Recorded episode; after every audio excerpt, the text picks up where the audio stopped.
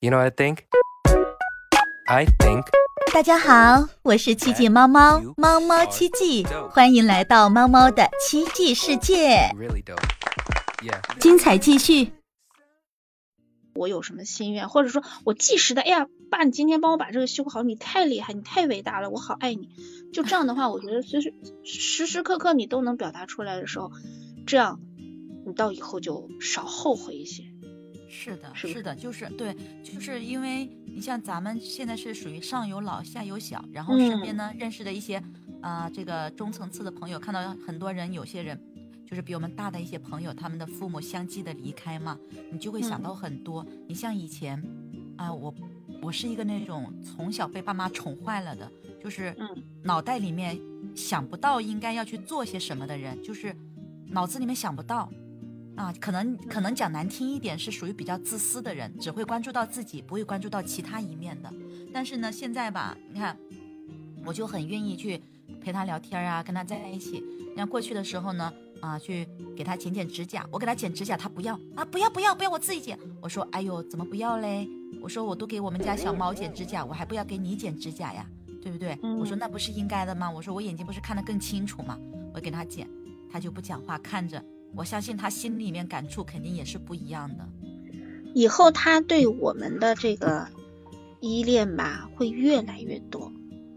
你爸才六十多岁，真的还是算年轻。你看我爸现在已经超过八十多了，超过八十岁以后呢，他有很多事情的判断哈，肯定是一下就明显差异就迟缓了。然后他很多事情要打电话过来问我，这个怎么弄啊，那个怎么弄啊，那个怎么用。那有的时候正好我是最忙的时候，他突然一个信息过来，我就不回他了，不回他。刚开始他会很着急，他以为我出事儿了，嗯嗯，就赶紧一个电话过来，我又正在开会，我啪给他摁掉了，啊他就发信息了。怎么啦？出什么事了？为什么不回信息？为什么不接电话？哇，一堆的连环拷问。对他就担我我。我实在是要等忍到那个会议结束，因为那个会议又不能停，我也不能接电话，我正在说话，我只好等那个会议结束后，我赶紧打过去。然后我有的时候还不耐烦，我说干嘛呀？什么事儿啊？我说我正忙着呢。然后我爸说，哎呀，我给你发信息你没回，我以为你出啥事儿了。我说我能出什么事儿呢？啊，说一段，哎，后来其实我就挺后悔的。人家是关心我，你说我有啥急事？我会议室的事情能有啥天大的急事？其实也没有。就后面以后我就记住了，不管什么情况下，他发信息啊干嘛，我就赶紧设置一条，我正在会开会中，晚点回复。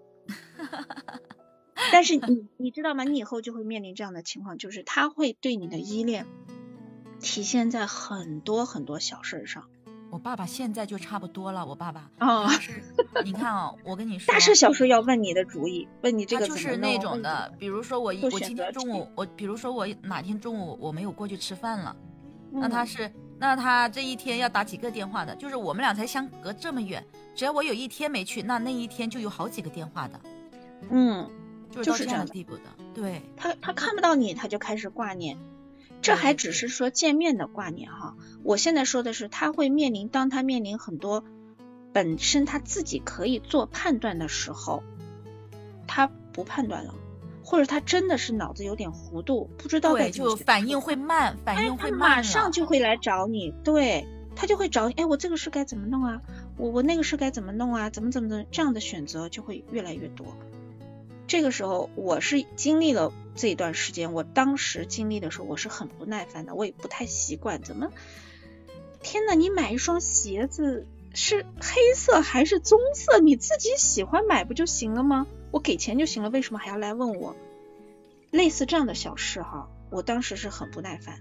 但是后面我过了那段时间以后，我就觉得哦，我知道了，他是年龄大了，他脑子这个判断哈，他的能力已经跟之前完全不一样了，就进入了一个新的阶段的时候，我们这个做这一辈的就要特别特别特别有耐心，真的特别要有耐心。其实，其实你看啊，如果说我们在早早些年的时候，可能没有那个耐心，但是现在呢，随着我们自己年龄也增加了，然后经历了一些事情之后呢，我们现在对他们的态度跟以前肯定是两回事的，对吧？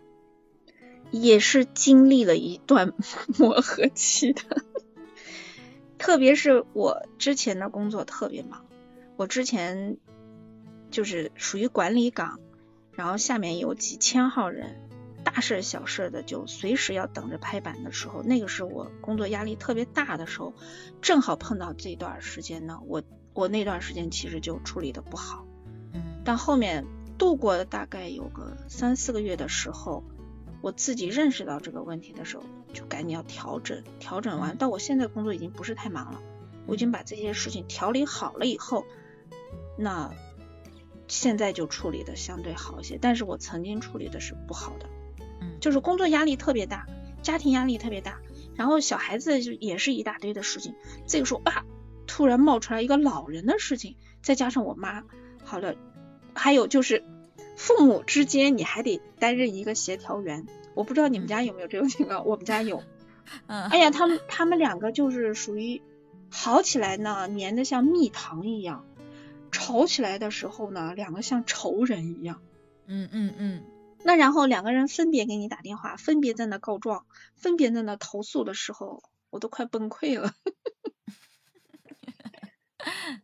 就这后面就学会了，就嗯，我就是第三者，我就是客观的，我也不吭声，你就说就行了，你说说说，我就过，嗯嗯嗯，好，说完了就告诉你，那你现在要干什么呀？你就别管他了，你自己去吃好、玩好、睡好、休息好就行了，你就当这些东西都没有发生过，你 没有听到。同样的一句话，我再给复给另外一个再复述一下，然后呢，过两天他们自己就好。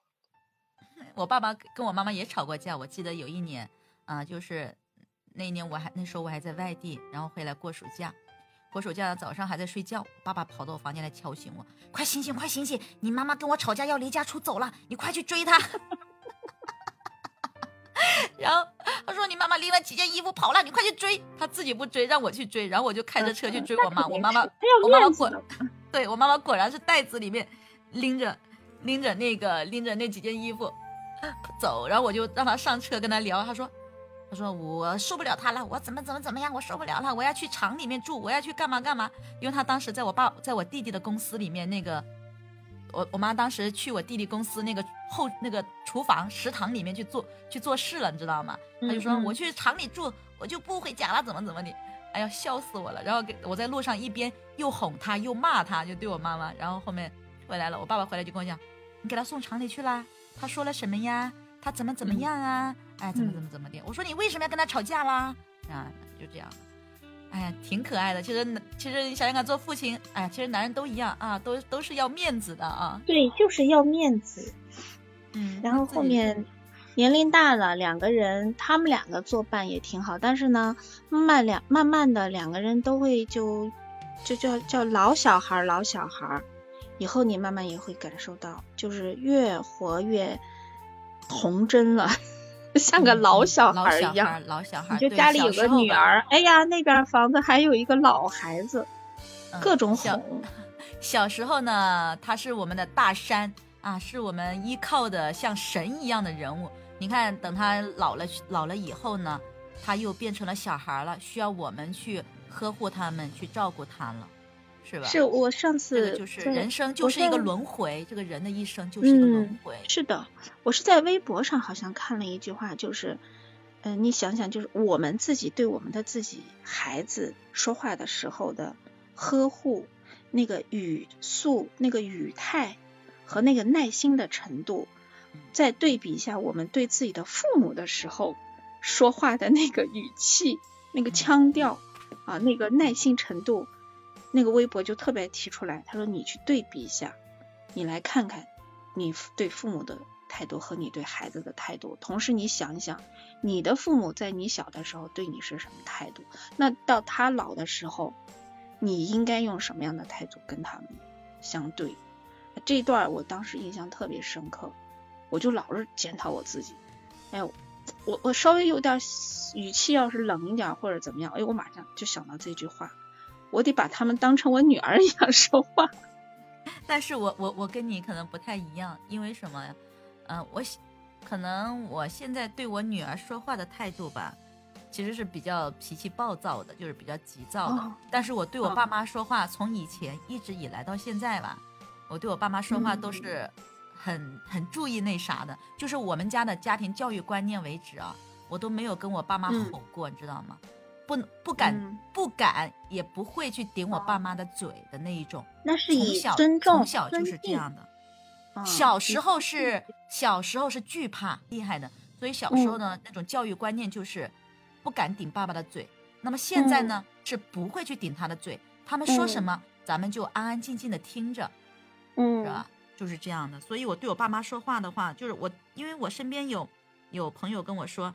他会跟他爸爸吵架呀，去跟他爸爸叫怎么的？我说我从来不敢回我爸爸的嘴，不敢顶我爸爸的嘴，嗯，是对，都是这个就是从小习惯家庭的氛围是不一样的，对对对对对，是吧？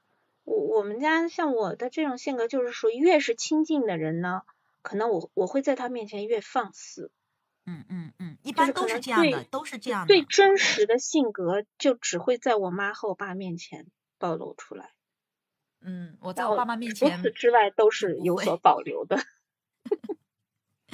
哎，我就是在谁面前，这这这个嗯。就有的时候真的是想怎么样就怎么样，那个说话语气啊，那个就那会儿心情是怎么样，我的说话语气就是怎么样，啊，那这个就会。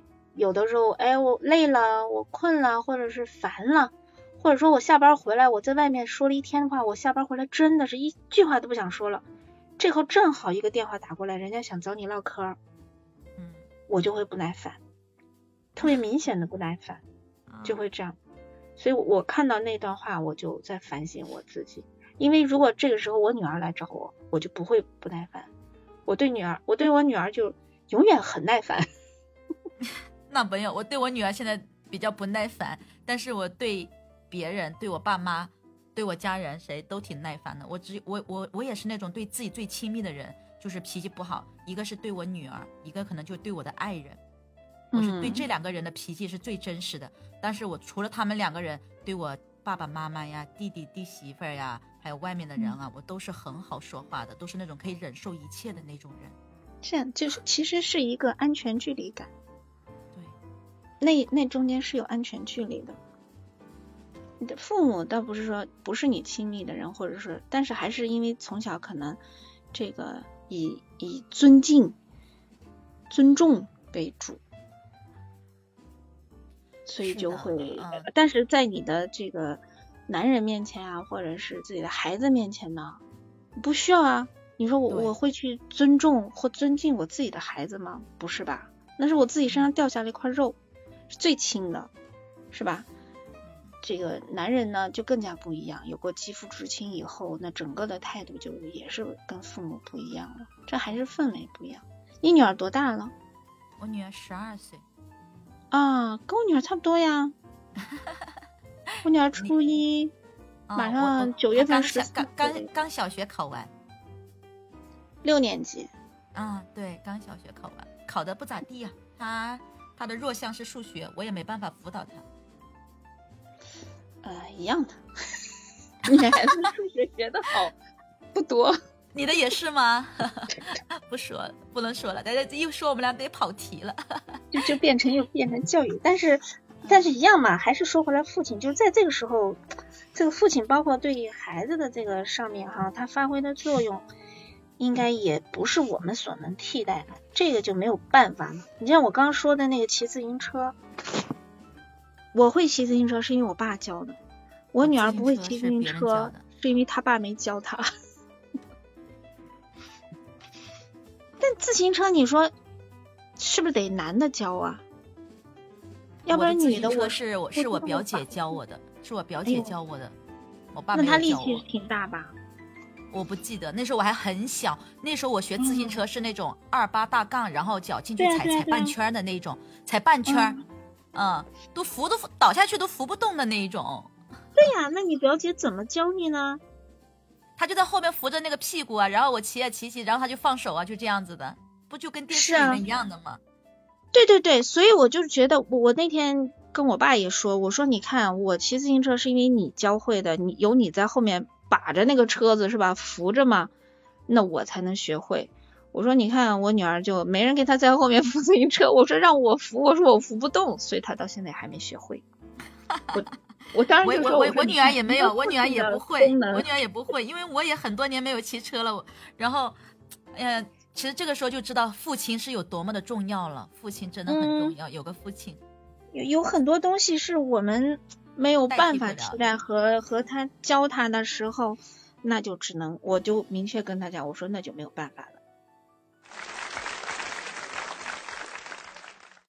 好了，今天的节目到此就结束了。喜欢的朋友可以双击点赞、订阅、评论，一键三连哦。我们下期再见了，拜拜。